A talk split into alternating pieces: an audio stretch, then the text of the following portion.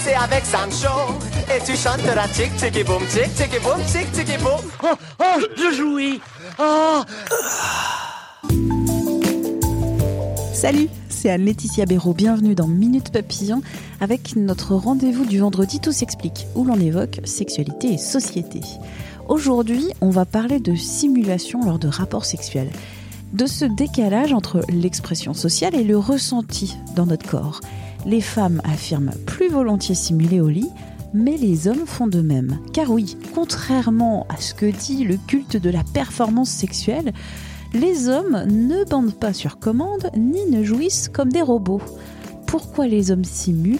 Comment réagir entre partenaires? On en parle avec Sandra Saint-Aimé, thérapeute de couple, sexologue clinicienne, présidente du syndicat national des sexologues cliniciens.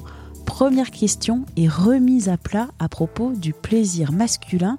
L'éjaculation signifie-t-elle forcément plaisir intense, orgasme chez les hommes? Dans les représentations, on a tendance à penser qu'à partir du moment où un homme éjacule, il a forcément du plaisir. Erreur.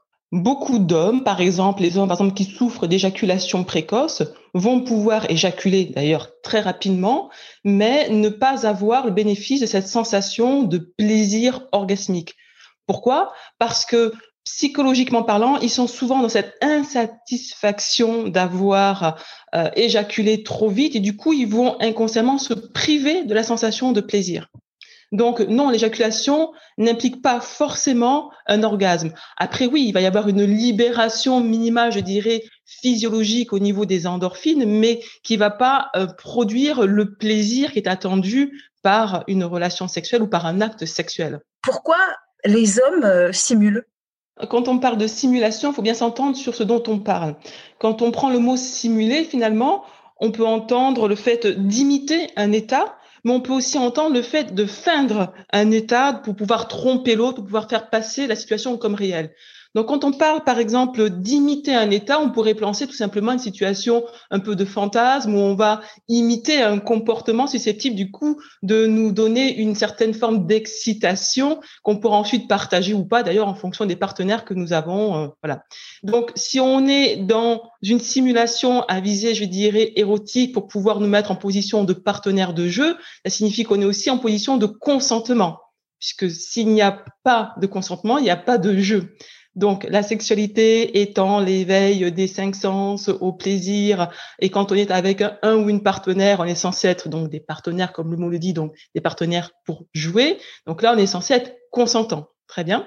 Après, si on est dans le fait de feindre, c'est-à-dire de faire croire, que ce soit à soi-même ou à l'autre, euh, une situation, donc par exemple qui touchera au plaisir, si par exemple on veut faire croire que l'on a du plaisir, là on est dans le fait de venir masquer une réalité. Pourtant, la sexualité, que ce soit une sexualité euh, avec soi-même ou avec des partenaires, est censée être, je dirais, génératrice de plaisir. Et du coup, là, on peut se demander, mais pourquoi, pourquoi un homme pourrait-il se faire croire ou faire croire à ses partenaires, à sa partenaire, à son partenaire, qu'il prend du plaisir alors qu'il n'en prend pas? Et pour moi, là, ça pose une question qui est importante, qui est, mais quelle est la notion de consentement? Est-ce qu'il avait vraiment envie d'avoir ce rapport sexuel-là? S'il n'en avait pas envie, pourquoi est-ce qu'il n'a pas dit non? Et puis parfois aussi, il pourrait très bien en avoir envie au départ, et puis peut-être, je sais pas, sentir qu'il est fatigué euh, euh, durant le déroulé du rapport. Pourquoi finalement continuer? Pourquoi finalement, pourquoi finalement se forcer à faire quelque chose qui est censé être quelque chose qui doit être vraiment bénéfique pour nous-mêmes? Puisque quand on a un rapport sexuel, c'est pour se faire plaisir et partager ce plaisir-là avec l'autre.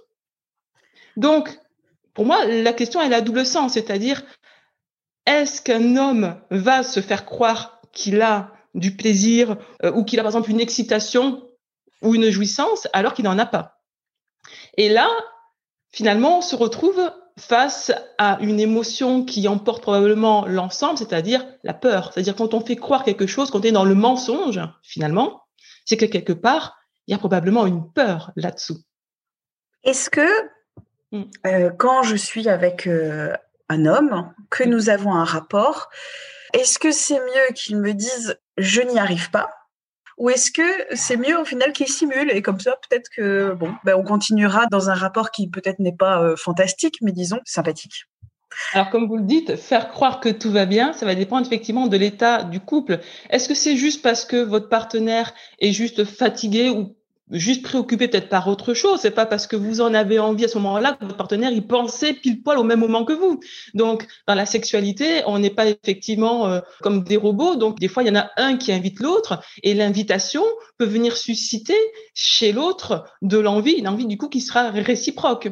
Donc euh, là, euh, des fois on peut très bien dire oh ben tiens j'y pensais pas ou bon j'ai mais finalement vouloir ou en tout cas accepter de se laisser attirer par des par des stimulations, par des invitations, par une séduction en fait qui est susceptible d'éveiller quelque chose chez nous. Mais à partir du moment où on se dit je n'ai pas le droit de dire ou je ne m'autorise pas à dire que je suis pas très branché sexualité là ce moment ou que j'y pensais pas ou que j'étais préoccupé, pour moi est significatif. Euh, à partir du moment où on est bien avec quelqu'un, que ce soit une relation durable ou pas, pourquoi finalement on, ne s'autorise pas à dire ce que l'on est au moment où on est? Ça signifie pas pour autant que on, va on va rejeter l'autre. D'ailleurs, c'est l'occasion de, de lui dire ah ben écoute, moi j'étais à fond en train de penser à mes problèmes de boulot, mais mais finalement ce que tu me proposes, ça peut être pas mal. Voyez? Comment réagir en fait dans un rapport euh, hétérosexuel et qu'on se rend compte que euh, son partenaire simule? Hétérosexuel ou homosexuel ou peu importe, à partir du moment où on est dans une relation sexuelle, c'est-à-dire où on est en interaction avec l'autre, la notion de consentement est fondamentale, tant pour la personne qui a la sensation qu'en face, son partenaire, ses partenaires simulent, que pour la personne qui simule en elle-même. Parce qu'il n'y a rien à gagner à simuler euh, en dehors du jeu, on est bien d'accord, il n'y a, a rien à gagner à simuler finalement un état d'être dans lequel on n'est pas mais ça ne nous empêche pas ensuite, comme je vous disais, de s'ouvrir à. Donc, à partir du moment où on le voit, où on le perçoit, où on le sent, je pense que c'est important d'aller parler, d'aller inviter l'autre à s'exprimer.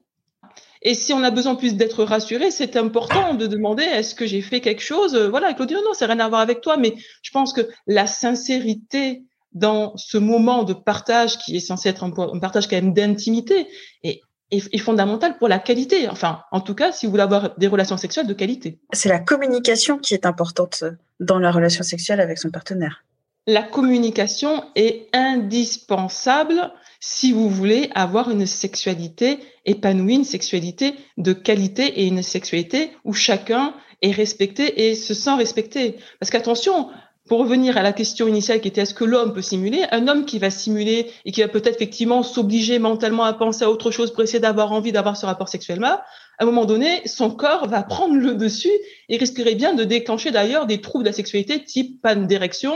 Euh, voilà, parce que à un moment donné, entre ce qu'il fait et ce qu'il voudrait vraiment, il va y avoir ce qu'on appelle un conflit intrapsychique, c'est-à-dire qu'il va y avoir un conflit entre ces deux positions. Donc, le corps, de toutes les façons, ne nous trompe jamais. Donc, simulation pour soi ou pour l'autre, si finalement on n'est pas dans une dynamique qui est bienveillante vis-à-vis de nous-mêmes et vis-à-vis de l'autre, tôt ou tard, le corps, lui, nous dira la vérité. Merci à Sandra Saint-Aimé pour cet échange. Minute Papillon avec son point d'exclamation et sa petite vignette bleue. C'est le podcast original de 20 minutes. Vous pouvez le retrouver sur toutes les plateformes d'écoute en ligne. Vous pouvez vous abonner, c'est gratuit. Comme ça, vous aurez toutes les notifications des nouveaux épisodes. Vous pouvez aussi nous évaluer avec des petites étoiles et nous écrire à audio-20minutes.fr. On se retrouve très vite. D'ici là, portez-vous bien.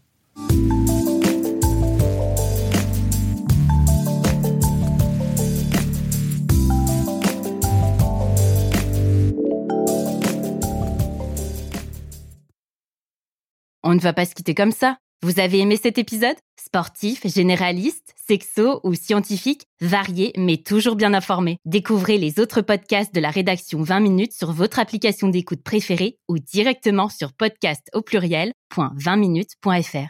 Et merci de nous avoir écoutés.